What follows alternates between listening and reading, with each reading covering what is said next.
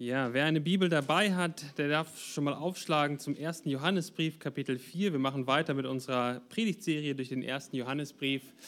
Ähm, und ja, schön auch äh, fremde Gesichter zu sehen, neue Gesichter zu sehen. Schön, dass ihr da seid. Äh, kommt gerne auf mich äh, nach dem Gottesdienst zu oder jemanden, den ihr vorne gesehen habt, wenn ihr noch weitere Informationen über die Gemeinde haben wollt. Es gibt ja unterschiedliche Gefahren. Ja? Ähm, es kommt nicht so nicht selten vor, dass ich einen Schrei aus der Küche höre. Meine Frau ist ja Amerikanerin, sie spricht dann Englisch und sagt, Honey, come here, quick. Und man, man weiß nicht genau, was los ist, mein Herz rast. Kinder haben sich verbrannt, ein Kind ist gestürzt und so stürme ich aus dem Büro in die Küche und dann sehe ich das ein Millimeter große Ungetüm mit acht Beinen. Der Puls sinkt wieder, man entfernt die Spinne und man macht weiter mit seinem Leben. Ja, solche Situationen sind vielleicht gefühlt gefährlich für meine Frau oder vielleicht auch für den einen oder anderen hier. Gefühlt gefährlich, aber objektiv völlig ungefährlich. Und dann gibt es gefährliche oder gibt es Gefahren, die sind wirklich objektiv gefährlich. Ja, also unter, ähm, es ist objektiv gefährlich, sich auf 50 Meter einem Tiger zu nähern. Aber diese gefährlichen Situationen, die wirklich objektiv gefährlich sind, sind unter bestimmten Umständen und wenn sich alle an die Regeln halten, nicht gefährlich. Ja, Im Zoo kann ich mich einem Tiger auf 50 Meter nähern.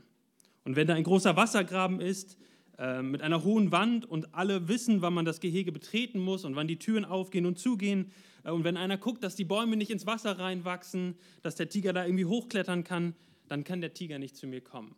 Und da ist eine objektiv gefährliche Situation, ähm, die aber, wenn sich alle an die Regeln halten und unter bestimmten Umständen nicht gefährlich ist und von da, von da keine echte Gefahr ausgeht. Und dann gibt es gefährliche Situationen, die wirklich gefährlich sind. Ja, Situationen, in denen du dich ungeschützt echten objektiven Gefahren aussetzt und du nicht weißt, wie es ausgehen wird. Ich weiß nicht, wer von euch den Film Mia und die weiße Löwin kennt. Ähm, aber in diesem Film sind alle Löwen echt.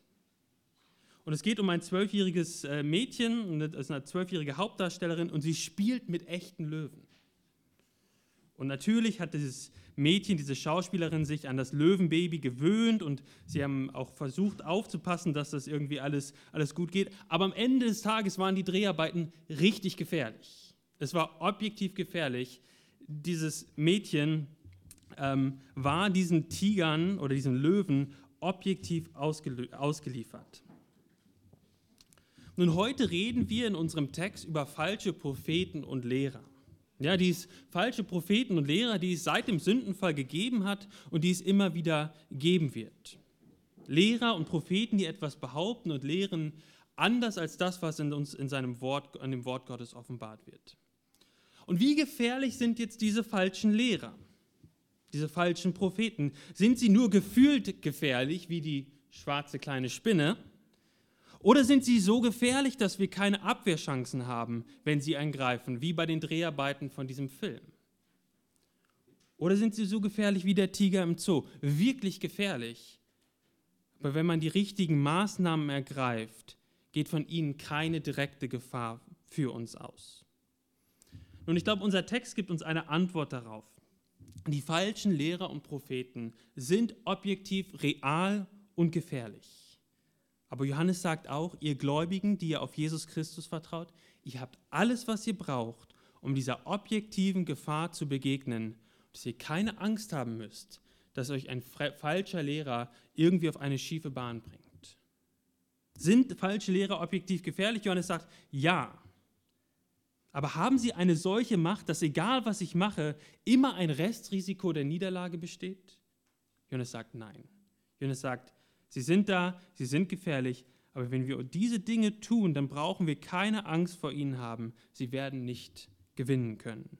Und so lasst uns 1. Johannes 4 lesen, die ersten sechs, äh, sechs Verse aus diesem Kapitel. Johannes, 1. Johannes 4, 1 bis 6. Geliebte, glaubt nicht jedem Geist, sondern prüft die Geister, ob sie aus Gott sind. Denn es sind viele falsche Propheten in die Welt ausgegangen. Daran erkennt ihr den Geist Gottes. Jeder Geist, der bekennt, dass Jesus Christus im Fleisch gekommen ist, der ist aus Gott. Und jeder Geist, der nicht bekennt, dass Jesus Christus im Fleisch gekommen ist, der ist nicht aus Gott. Und das ist der Geist des Antichristen, von dem ihr gehört habt, dass er kommt und jetzt schon, jetzt schon ist, und jetzt schon ist er in der Welt. Kinder, ihr seid aus Gott und habt jene überwunden, weil der, welcher in euch ist, größer ist als der, welcher in der Welt ist. Sie sind aus der Welt, darum reden sie von der Welt und die Welt hört auf sie. Wir sind aus Gott. Wer Gott erkennt, hört auf uns. Wer nicht aus Gott ist, hört nicht auf uns. Daran erkennen wir den Geist der Wahrheit und den Geist des Irrtums. Und ich glaube, der Hauptgedanke hier aus diesem, diesen ersten sechs Versen ist dieser. Es gibt falsche, viele falsche Lehrer, die mit ihrer antichristlichen Lehre versuchen, Christen von ihrem Herrn und Heiland abzubringen. Darum lasst uns aufpassen und uns an das Wort Gottes halten, das der Heilige Geist benutzt, um uns zu bewahren. Und in den letzten beiden Predigten haben wir uns ja darüber Gedanken gemacht, wie die Liebe untereinander ein Beweis dafür ist, dass wir echte Christen sind. Ja, Gott hat uns, ähm, so hat Neff uns das auch so schön letzte Woche äh, gezeigt, Gott hat uns sein, durch seinen Geist neu geboren und wir sind damit zu seinen Kindern geworden und wir sind gleichzeitig in die Familie Gottes gekommen und das drücken wir jetzt, dieses, diese Familien oder die, die Echtheit unseres Glaubens drücken wir dadurch aus, dass wir die Geschwister in der Gemeinde lieben. Und dann dürfen wir freimütig vor Gott treten und ihm unsere Gebete bringen. Und das, der letzte Vers in der letzten Predigt war, ähm, war äh, Kapitel 3, Vers 24, wo wir lesen, ähm, wo, wo die Frage ist, woran erkennen wir, dass, dass er in uns bleibt? Und die Antwort ist, an dem Geist, den er Gott uns gegeben hat. Nun, wenn, wenn, wenn das das Zeichen ist, der Geist in uns, woher weiß ich jetzt, dass ich wirklich diesen Geist Gottes habe? Woher weiß ich das? Wodurch drückt sich dieser Geist aus? Worauf legt er Wert? Eine Antwort ist in der Bruderliebe. Aber Johannes möchte uns noch einen weiteren Grund oder noch einen weiteren Beweis dafür geben, dass der Geist Gottes in dir wohnt. Und in dem Zuge, in dem gleichen Zuge greift Johannes jetzt auch noch mal die falschen Lehrer auf, die die Gemeinde verunsichert haben. Also Johannes will diesen verunsicherten Christen das Werkzeug an die Hand geben, damit sie sicher sagen können, wir sind wirklich echt, wir haben den Geist Gottes in uns. Und die falschen Lehrer liegen falsch und haben nicht die Wahrheit verkündigt. Und das Erste, was wir sehen hier in, in, direkt in den, im Vers 1, ist, dass, dass Johannes ihnen sagt, seid bereit und prüft alles. Seid bereit und prüft alles. Guckt nochmal in den Vers 1. Dort lesen wir, Geliebte, glaubt nicht jedem Geist, sondern prüft die Geister. Zwei, zwei Aufforderungen. Glaubt nicht jedem Geist, Geist und prüft die Geister, ob sie von Gott kommen. Und was, was meint Johannes jetzt hier, wenn er sagt, glaubt nicht jedem Geist und prüft die Geister? Also ich habe noch nie einen Geist gesehen. Ähm, und wenn ich keinen Geist gesehen habe, wie kann ich dann prüfen, ob ich, also ihn, ihn, ihn prüfen, ob er von Gott kommt? Was, was meint Johannes hier? Und was er hier meint mit Geist und Geistern, wird am Ende von Vers 1 deutlich. Es geht um die Botschaften, die die falschen Propheten verkündigt haben. Also wenn, wenn Johannes hier über Geist und Geister spricht, da meint er damit Menschen, die von einem Geist inspirierte Botschaften weitergegeben haben. Und die Frage, die Johannes den Lesern oder auch den Gemeinden stellt, ist, von welchem Geist ist es inspiriert? Ist es von, kommt es von Gottes Geist? Sind es Gottes Gedanken, Gedanken, die mit, mit, den, mit der Lehre der Apostel übereinstimmen? Oder sind es ähm, Botschaften und Lehren, die sich gegen Gott stellen und aus dem Reich des Satans gehören? Vielleicht kamen auch diese Propheten mit übernatürlichen Zeichen an, ja, die zu der Gemeinde gekommen sind und sag, gesagt haben, guck mal, was wir alles Tolles tun können, irgendwelche übernatürlichen Zeichen. Und sie haben gesagt, jetzt, jetzt müsst ihr uns glauben. Wir haben vielleicht eine besondere Offenbarung gehabt oder tun besondere Dinge. Und jetzt müsst ihr uns glauben. Und Johannes sagt der Gemeinde, liebe Gemeinde, seid sehr vorsichtig und prüft alles, was ihr hört und seht. Prüft, was gesagt und getan wird und guckt, ob das eine Botschaft, ein Botschafter ist, der eine Botschaft verkündigt, die mit dem wahren Evangelium übereinstimmt. Das ist ja die Frage jetzt hier. Er warnt uns hier, diese Dinge zu machen, ähm, nicht jedem Geist zu glauben, die Geister zu prüfen. Ist das eine echte Warnung? Oder ist das nur eine theoretische Warnung, ganz nett, aber irgendwie realitätsfern und überflüssig für mein Leben? So wie manche Warnhinweise auf Produkten. Ja, also wir haben einen Bobbycar, mein, mein Papa hat unseren Kindern äh, einen Bobbycar geschenkt, sie haben es zusammengebaut und nachher kam mein Vater mit, äh, mein Papa mit, mit einem breiten Grinsen zu mir, zu, äh, auf mich zu und zeigte mir die äh, Aufbauanleitung von diesem Bobbycar. Ja, und eines der Warnhinweise war, fahr damit nicht die Treppe runter. Wo, wo wir beide uns angeguckt haben und eigentlich nur gelächelt haben, gesagt, okay, das ist realitätsfern äh, und eigentlich auch überflüssig, das weiß man irgendwie auch. Und ich habe auch bis zu der Predigtvorbereitung über diesen Warnhinweis nicht mehr nachgedacht. Können wir über diese Warnung hier im Text schnell hinweggehen und nicht weiter bedenken? Ist es eine mehr oder weniger überflüssige Bemerkung, die nicht viel mit meiner und deiner Realität zu tun hat? Und Johannes gibt uns einen Grund dafür, warum er die Warnung gibt und warum wir sie auch heute besser ernst nehmen. Am Ende von Vers 1 sagt er, denn viele falsche Propheten sind in die Welt ausgegangen. Die Propheten, sagt Johannes, sind da draußen. Es sind nicht nur ein paar, es sind viele. Und wenn er hier über Propheten spricht, dann ähm, meint die Bibel damit nicht unbedingt nur Menschen, die die Zukunft vorausgesagt haben. Ja, also so denken wir das ja manchmal, Propheten, die prophezeien die Zukunft. Ähm, aber wenn wir gerade auch im Alten Testament schauen, dann war ein Großteil des Dienstes eines Propheten bestand darin, dass er das Volk gelehrt hat und gewarnt hat. Und deswegen glaube ich, spricht er hier auch in unseren Versen wieder diese falschen Lehrer an, die wir schon in Kapitel 3, denen, denen wir schon in Kapitel 3 begegnet sind. Und so ist die Botschaft für uns auch heute Morgen, dass, dass jede Botschaft, die du von jemandem über Gott hörst, letztendlich auf den geistlichen Prüfstand muss. Und wie wir diese Botschaften bewerten, das werden wir dann in unserem, in unserem zweiten Punkt, Punkt ähm, angucken. Aber, aber das Erste, was wir machen müssen, ist zu realisieren, dass es diese falschen Lehrer gibt, auch heute noch. Früher oder später wirst du mit der einen oder anderen falschen Lehre konfrontiert werden. Und das Problem ist, dass falsche Lehrer nicht auf der Stirn, das nicht auf der Stirn geschrieben haben. Sie hantieren mit biblischen Begriffen und Konzepten, sind oft Halbwahrheiten und sie hören sich oft auch ganz gut an. Und dann kommen diese falschen Lehrer. Und wie treten sie dann in unser Leben ein? Wo, wo, ist, der, wo ist der Zugangspunkt in unserem Leben? Wie, wie begegnen wir falschen Lehrern? Gebe euch nur mal drei Beispiele. Die, ähm, die Mitglieder sind, die haben das vielleicht gesehen, die Nachricht, die ich rumgeschickt habe, ähm, dass mich eine Sekte angerufen hat ähm, aus Frankfurt.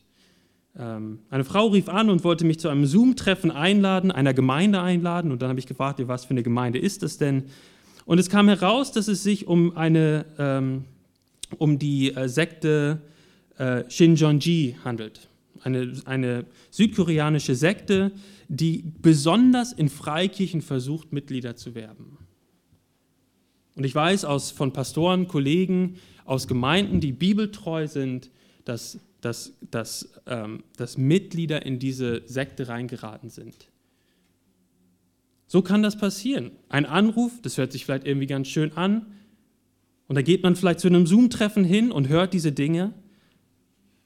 Und so finden die falschen Lehrer Anknüpfpunkte auch an unser Leben. Oder ein Freund schenkt mir vielleicht ein Buch und sagt, durch dieses Buch habe ich Gott richtig, wirklich tief kennengelernt. Und ich denke mir, naja, diesem Freund vertraue ich und ich lese mal das Buch. Und auch wenn der, mein Freund vielleicht gar keine bösen Absichten hatte, kann es sein, dass dieses Buch die Grundwahrheiten meines Glaubens untergräbt, wenn ich nicht aufpasse. Aber besonders in Zeiten des Internet gilt, Internets gilt das natürlich auch für alle möglichen Links und YouTube-Videos, die wir bekommen. Jedes Buch, jede Predigt, jeder Lehrer muss auf den geistlichen Prüfstand. Bei Johannes in dieser Situation an die Gemeinden, an die er schreibt, war es ja sogar noch extremer. Wir lesen in Kapitel 3, dass diese falschen Lehrer sogar in ihrer Mitte waren. Ja, wir lesen, dass sie, ähm, dass sie aus ihrer Mitte ausgegangen sind. Also es gab eine Zeit, wo diese falschen Lehrer in der Mitte, inmitten der Gemeinde waren. Und so gilt es bei allem, was uns unter die Nase kommt, Nicht nur da draußen, sondern auch hier in der Gemeinde. Lasst uns nicht einfach alles glauben, sondern lasst es uns prüfen.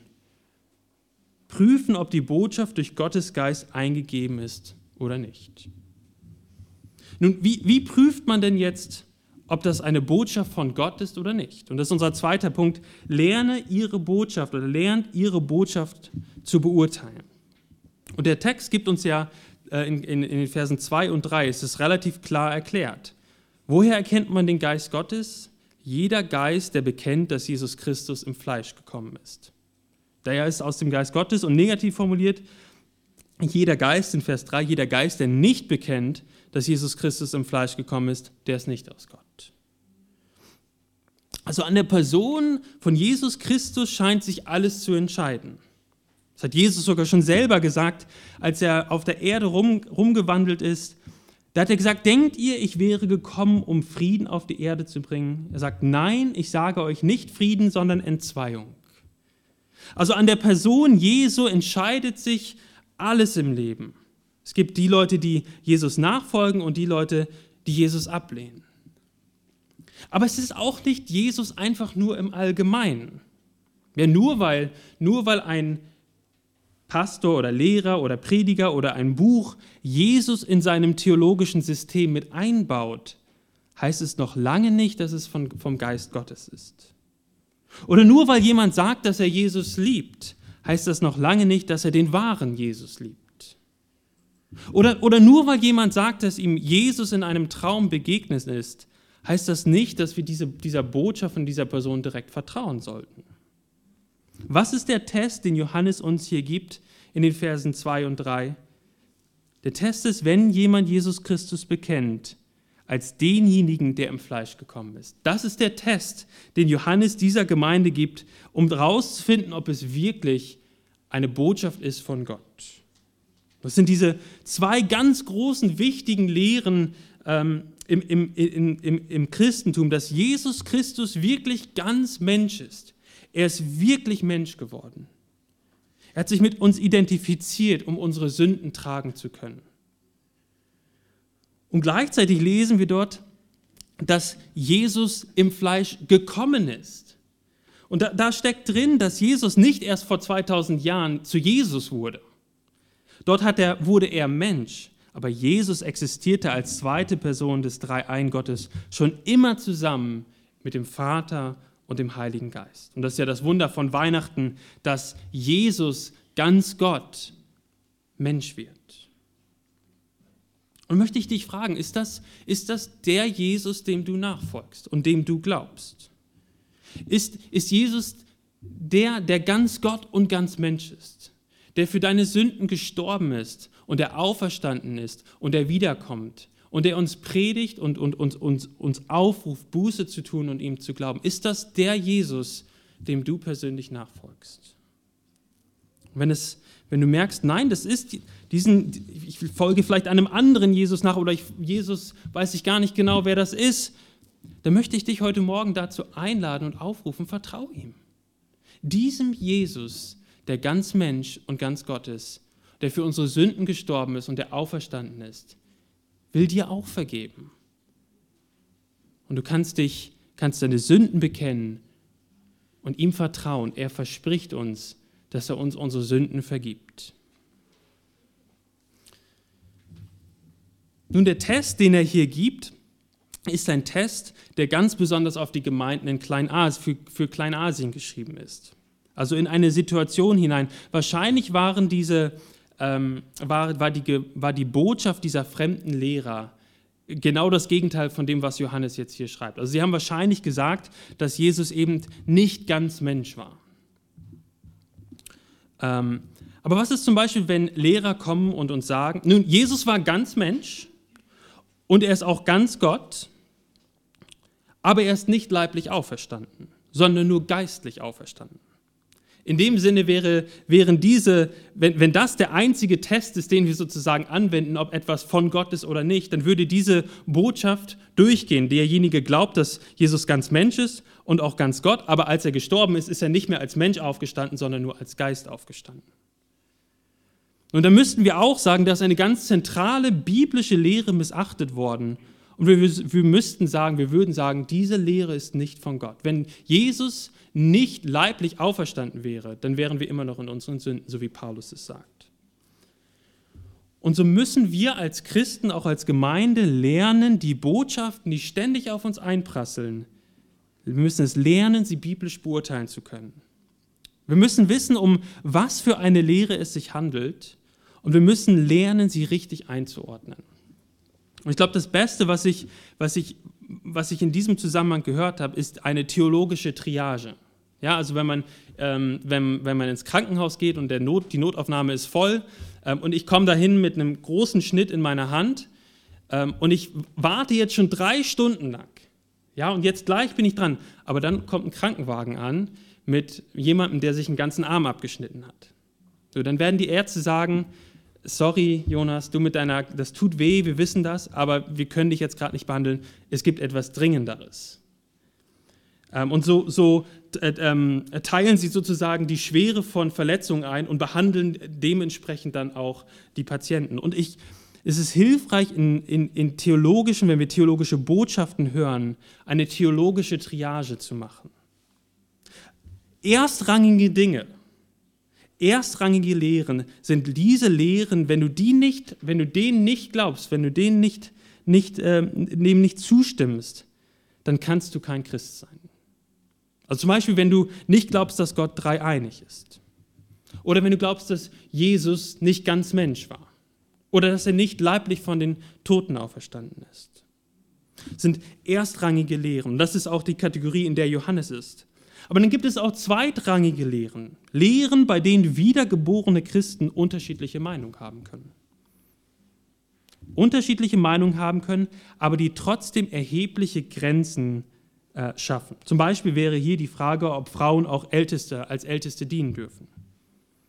An der Frage entscheidet sich nicht das Heil eines Menschen. Aber Christen, die eine, in einer Gemeinde sind, müssen in diesem Thema eine theologische Entscheidung treffen und eine gewisse Einheit haben, um als Gemeinde funktionieren zu können. Und dann gibt es drittrangige Lehren oder Lehren auf, von, von, von, auf dem dritten Rang. Das sind Lehren, bei denen wiedergeborene Christen unterschiedliche Meinungen haben können und trotzdem fröhlich in einer Gemeinde zusammen sein können. Wann genau kommt Jesus jetzt wieder? Wie werden schwierige Textstellen in der Offenbarung ausgelegt? Das sind alles Fragen, die wichtig sind. Und auch in dieser dritten Kategorie, ich meine damit nicht, dass diese Fragen nicht wichtig sind und diese Lehren nicht wichtig sind. Und es muss einen Austausch darüber geben. Aber wir müssen wissen, auf welcher Ebene wir uns in diesem Austausch befinden. Weil was passiert, wenn wir eine Lehre, die weniger zentral ist, die vielleicht in einem, auf einer zweiten oder auf einer dritten, äh, dritten Rang steht, zu einer zentralen Lehre erheben? Dann kann das ganz katastrophale Auswirkungen haben.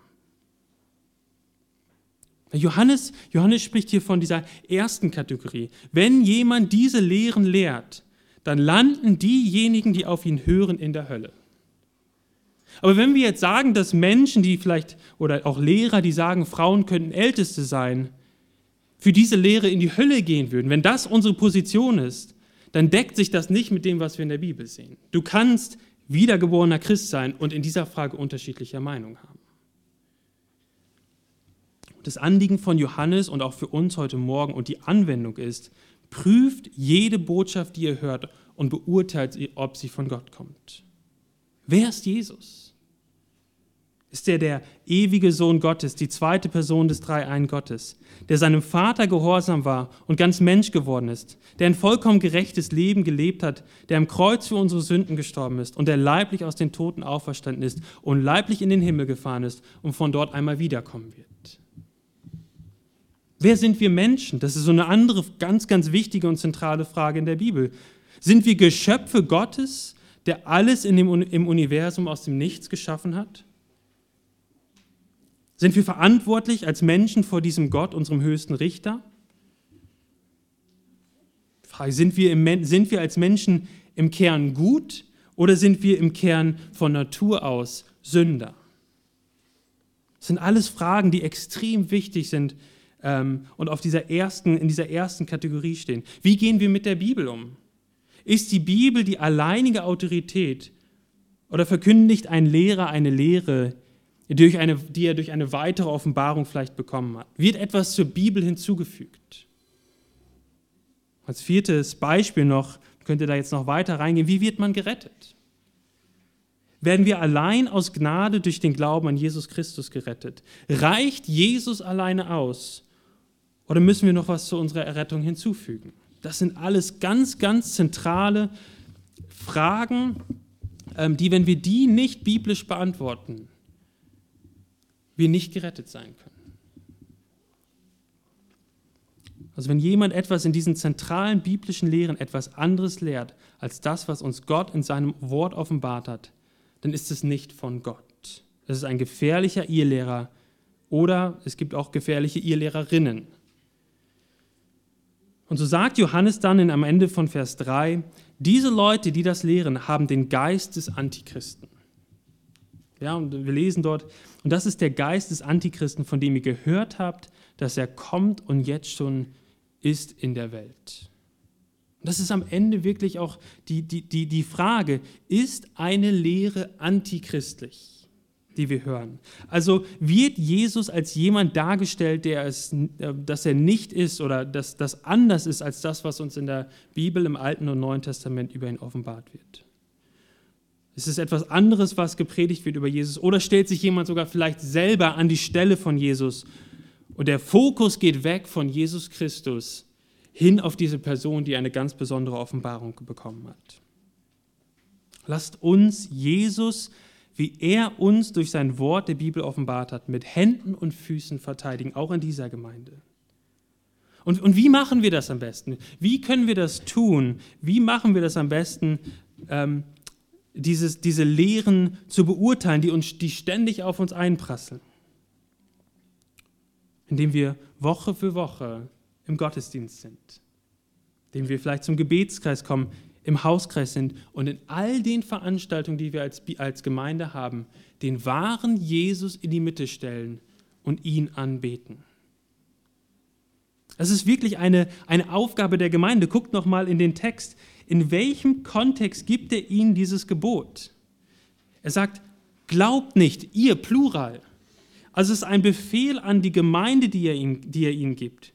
Und wir stehen nicht als einzelne Gläubige und machen uns darüber Gedanken, ob eine Botschaft wirklich christlich ist oder nicht.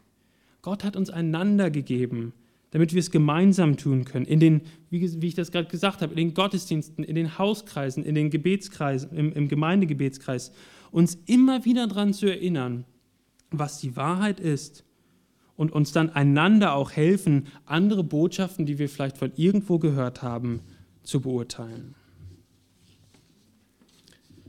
Nun, es ist ja schön und gut, die falschen Botschaften zu identifizieren und zu wissen, was man glaubt. Aber nur weil man eine Gefahr identifiziert hat, heißt das nicht, dass man dieser Gefahr, ähm, dass man vor dieser Gefahr sozusagen auch äh, wirklich ähm, befreit ist oder dass man davor keine Angst haben muss. Nur die Botschaft zu identifizieren reicht nicht. Ja, wenn man bei dem Tigerbeispiel bleibt, zu wissen, dass der Tiger gefährlich ist und ich nicht mit ihm kuscheln sollte, heißt noch nicht, dass er mir trotzdem nicht etwas antun kann, wenn ich ihm begegne. Nun, woher wissen wir, dass wir dem Antichristen und seinen Botschaftern letztendlich widerstehen können? Und das ist unser dritter Punkt. Darum kennt die wahren Machtverhältnisse. Und das ist Vers 4. Kinder, ihr seid aus Gott und habt jenen, jene überwunden, weil der, welcher in euch ist, größer ist als der, welcher in der Welt ist. Ihr habt jene überwunden, weil der, welcher in euch ist, größer ist als der, welcher in der Welt ist. Und wenn wir uns nochmal an die Situation der äh, Gemeinde zurückerinnern, es gab also diese falschen Lehrer unter der, innerhalb der Gemeinde und sie hatten angefangen, falsche Lehren zu verbreiten. Falsche Lehren, die die Grundwahrheiten des Christlich, der christlichen Lehre widersprochen haben. Und dann lesen wir in Kapitel 3, wie sich diese falschen Lehrer irgendwann aus der Gemeinde rausgelöst haben und ihre eigenen Gemeinschaften gegründet haben. Und die Gemeinde, an die Johannes schreibt, hat diesen Lehrern widerstanden. Er hat, sie haben sie überwunden. Sie sind nicht mit ihnen mitgelaufen. Die falschen Lehrer sind von ihnen ausgegangen, sie sind von ihnen weggegangen. Es hat zu einer Gemeindespaltung geführt dort in Kleinasien. Eine Gemeindespaltung, die gut war. Es gibt viele Gründe für Gemeindespaltung, die Gott keine Ehre bringen. Diese Spaltung hat bewiesen, dass die zurückgebliebene Gemeinde wirklich echt ist.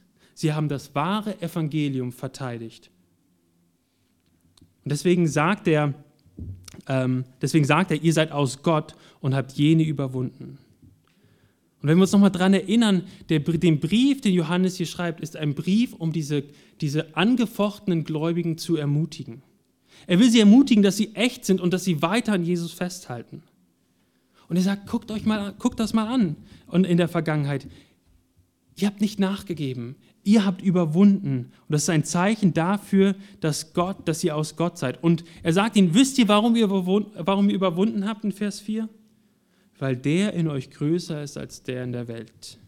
Und wer ist in den Gläubigen, ist es der Heilige Geist, den Jesus Christus den Gläubigen gegeben hat. Und wer ist in der Welt?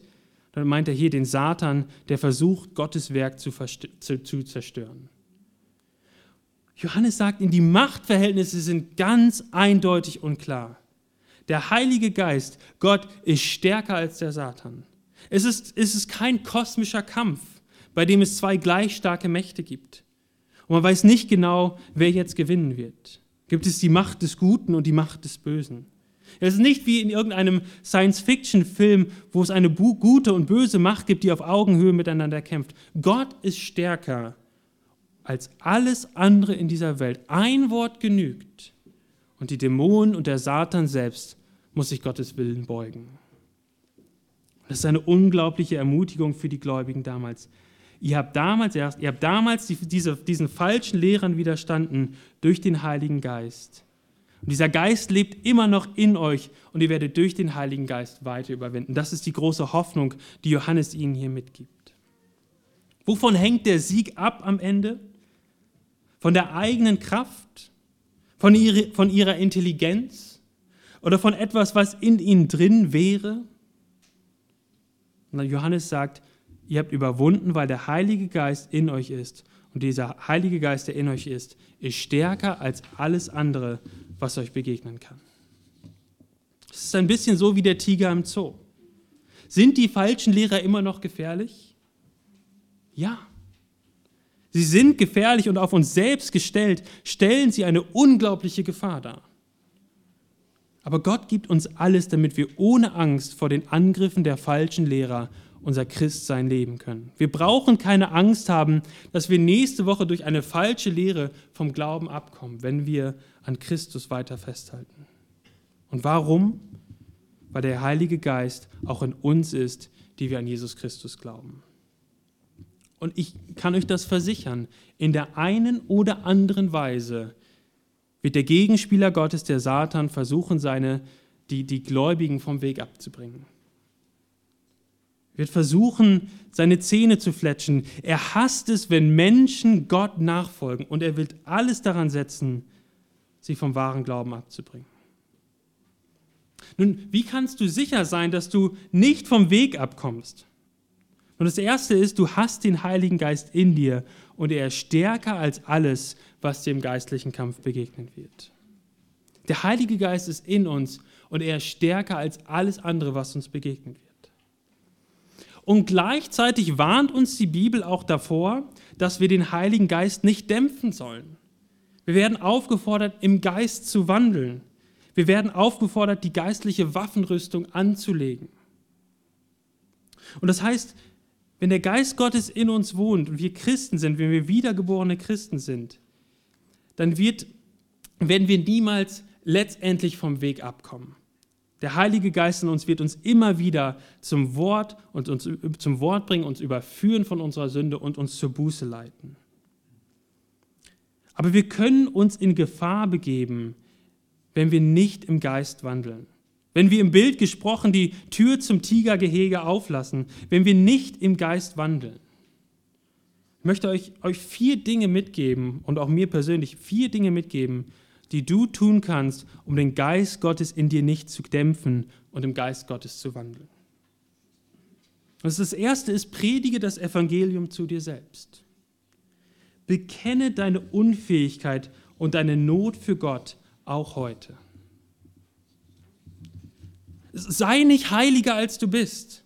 Sei in deinem eigenen Herzen brutal ehrlich zu dir selbst und versuche dich nicht selbst zu rechtfertigen. Ich kenne das von mir selbst. Da ist vielleicht noch gar keine Tat geschehen, noch gar kein Wort gesprochen. Aber wenn ich in mein Herz hineinschaue, dann sehe ich oft Dinge, die, oder sehe ich oft mein Herz, das Dinge mehr liebt als Gott. Und da brutal ehrlich zu sich selbst zu sein und zu sagen, ja, ich bin ein Sünder. Ich bin nicht heilig. Und dann wieder zu Jesus zu rennen und zu wissen, dass er unsere Sünden vergibt. Sich daran zu erinnern, das ist dieses, das Evangelium zu sich selbst zu predigen, dass wir in jedem Punkt in unserem Leben von Christus abhängig sind. Es gibt ein super Lied, da geht die letzte, die letzte Zeile ist immer so, nicht durch mich, nur durch Christus in mir. Ich bin sein, er ist mein, wir sind ewig vereint, nicht durch mich, nur durch Christus in mir. Ja, die Nacht ist besiegt und die Sorge verfliegt, nicht durch mich, nur durch Christus in mir. Von, von den Ketten befreit singe ich jetzt, ich bin sein, nicht durch mich, nur durch Christus in mir. Ist mein Lauf dann vollbracht, bleibt mein Lied immer noch, nicht durch mich, nur durch Christus in mir. Predige das Evangelium zu, zu dir selbst und lebe in dieser Abhängigkeit zu Jesus Christus. Verlasse die Versammlung der Gläubigen nicht. Gott hat uns die Gemeinde geschenkt, den Gottesdienst geschenkt, auch die, die Treffen und innerhalb der Woche, damit wir uns gegenseitig ermutigen können mit dem Wort Gottes dass das Wort Gottes in den Predigten verkündigt wird, dass wir uns es einander zusingen in den Liedern, wenn wir es vorlesen, dass wir es hören und auch im Abendmahl und in der Taufe sehen, äh, wenn, wenn wir das Abendmahl und die Taufe feiern. Verlasse die Versammlung der Gläubigen nicht. Und dann suche tiefe Gemeinschaft in kleineren Gruppen in der Gemeinde. Lerne Einzelne aus der Gemeinde ganz besonders kennen und lerne zusammen die verschiedenen Botschaften zu beurteilen. Gott hat uns einander gegeben, um das zu tun. Und ein viertes, mach weiter mit deinem Gebet und deinem Bibellesen, auch wenn es scheinbar nichts bringt. Auch wenn du vielleicht kein emotionales Feuerwerk hast, jedes Mal, wenn du die Bibel liest. Ich habe das auch nicht. Ich habe nicht jeden Tag eine große Gottesoffenbarung oder eine atemberaubende Gebetszeit aber ich mache weiter. Und ich vertraue darauf, dass Gott auch das Bibellesen gebraucht und das Beten gebraucht, um mich Schritt für Schritt in sein Bild umzuwandeln, um mir zu helfen, die Botschaften, die mich auf mich einprasseln, zu verstehen. Und was haben alle diese Wege, den Geist nicht zu dämpfen, im Geist zu wandeln, äh, gemeinsam? Alle diese Dinge haben gemeinsam, dass sie sich um das Wort Gottes drehen. Und das ist das, was Johannes dann auch in den Versen 5 und 6 sagt. Und das ist auch unser letzter Punkt. Es gibt falsche Propheten, darum hört Gottes Wort. Hört Gottes Wort. Johannes gibt uns hier in Vers 6 nochmal ein weiteres Merkmal, woran wir erkennen können, dass wir echte Christen sind. Er sagt, wenn ihr, liebe Gemeinde, echte Christen seid und den Geist Gottes habt, dann hört ihr auf das, was wir euch schreiben. Ja, Gott hat durch, seine, durch die autorisierten oder hat, hat, hat diese Menschen, diese Apostel damals autorisiert, sein Wort zu verkündigen. Und die Schreiber und auch Johannes, das, was wir hier vor uns haben, haben sich hingesetzt und haben mit ihren Worten das aufgeschrieben. Aber wir lesen in der Bibel, wie Gott das Wort inspiriert hat, wie er es eingegeben hat, dass diese Schreiber genau das aufgeschrieben haben, was Gott uns sagen wollte. Wenn du Gott laut hören möchtest, hat jemand mal gesagt. Dann lies die Bibel laut vor. Es ist Gottes Wort, es sind Gottes Worte für dich heute Morgen. Und schaut nochmal in den Text. Es gibt die falschen Propheten, die in der Welt sind, und diejenigen, die aus der Welt sind, das heißt, die nicht Christen sind, hören auf diese falschen Propheten. Und in Vers 6 sagt er dann, wir, also die Apostel, sind aus Gott. Wer Gott erkennt, hört auf uns, und wer nicht aus Gott ist, hört nicht auf uns.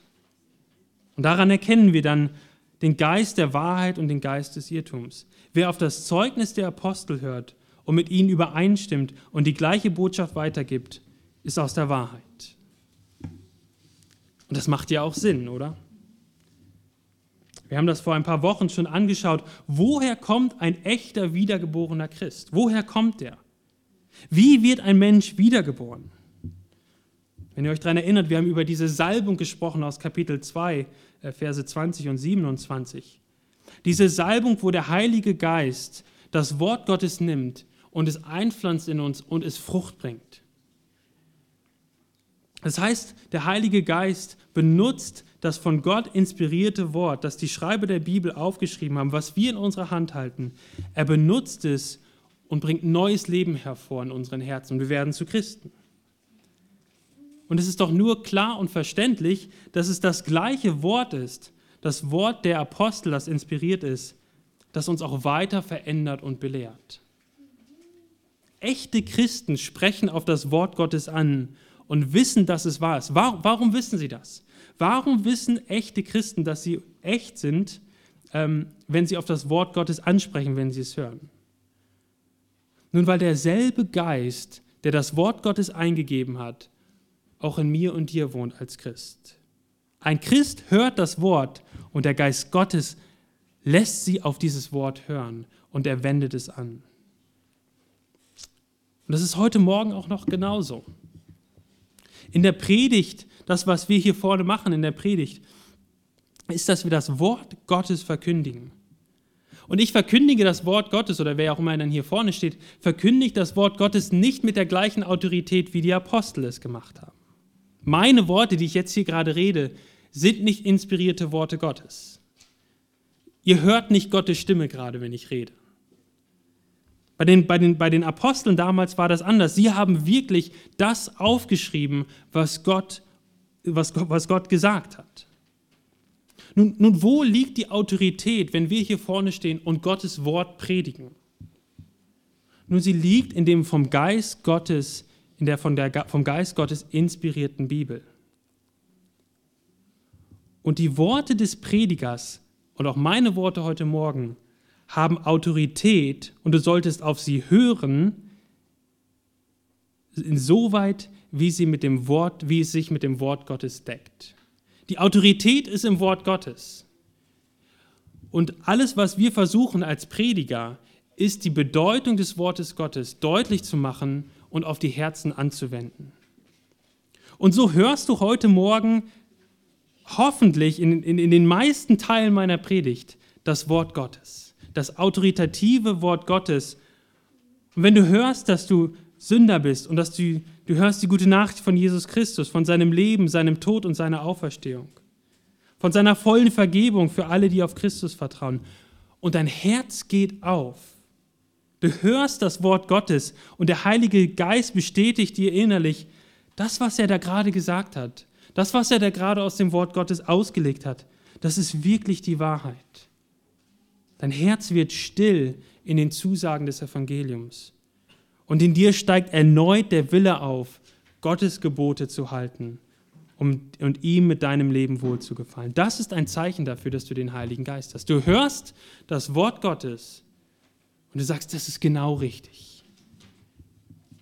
Jesus hat mir vergeben, Jesus ist echt, Jesus ist wahr und ich will Gott weiter nachfolgen, Jesus weiter nachfolgen mit meinem ganzen Leben. Und das ist, was ich hoffe, was auch in unseren Gottesdiensten Woche für Woche passiert. Dass du die Bibel in ihrer Autorität im Gottesdienst hörst und dein Herz ein volles Ja und ein Amen dazu hat. Und am Ende des Tages ist Gottes Wort das Maß, der Maßstab dafür, ob wir wirklich Gott kennen oder nicht. Wer nicht auf das Wort Gottes hört, das durch den Heiligen Geist eingegeben ist, zeigt damit, dass er den Heiligen Geist nicht in sich hat. Wäre er in ihm, dann würde er anders mit dem Wort der Wahrheit, mit der Bibel umgehen. Und wir haben alles im Wort Gottes, was wir brauchen, um ein Gott wohlgefälliges Leben zu leben und auch die Botschaften zu prüfen, die auf uns einprasseln. Und so gibt es, sagt Johannes hier zum Abschluss, es gibt falsche Lehrer. Aber er sagt, wir haben alles, was wir brauchen, um den falschen Lehrern zu widerstehen. Wir können anfangen, die Botschaften zu beurteilen und am Hand des Wortes Gottes zu prüfen. Wir dürfen uns daran erinnern, dass wir auf Gottes Seite stehen und dass der Heilige Geist in uns stärker ist als alle Mächte dieser Welt. Und wir haben das Wort Gottes, an dessen wir alles prüfen können. Und das Wort Gottes, sei es gelesen, gesungen oder gepredigt, wird vom Heiligen Geist benutzt und, und, und in uns bestätigt. Und dann, liebe Geschwister, werden wir nicht vom Weg abkommen. Dann werden wir mehr und mehr darin bestätigt, dass wir echte Christen sind. Wir werden auf dem schmalen Weg gehen und uns in der Nachfolge nicht vom Weg abbringen lassen. Und das wünsche ich mir, das wünsche ich uns auch als Gemeinde. Amen. Lass uns beten. Himmlischer Vater, wir danken dir für dein Wort, auch die Tatsache, dass du kein Blatt vor dem Mund nimmst und uns auch sagst, dass falsche Lehrer da sind, ähm, dass es sogar viele sind. Aber wir danken dir, dass du uns alles gegeben hast, dass wir, dass wir keine Angst haben müssen, dass du bei uns bist, dass wenn wir uns an dein Evangelium klammern, an dein Wort klammern, dass wir wissen dürfen, dass du uns durchtragen wirst. Und so bitte ich das für mich persönlich, für jeden Einzelnen hier und für uns als Gemeinde, dass dein Wort im Mittelpunkt steht und du es benutzt dann durch deinen Heiligen Geist, um es in uns anzuwenden. Amen.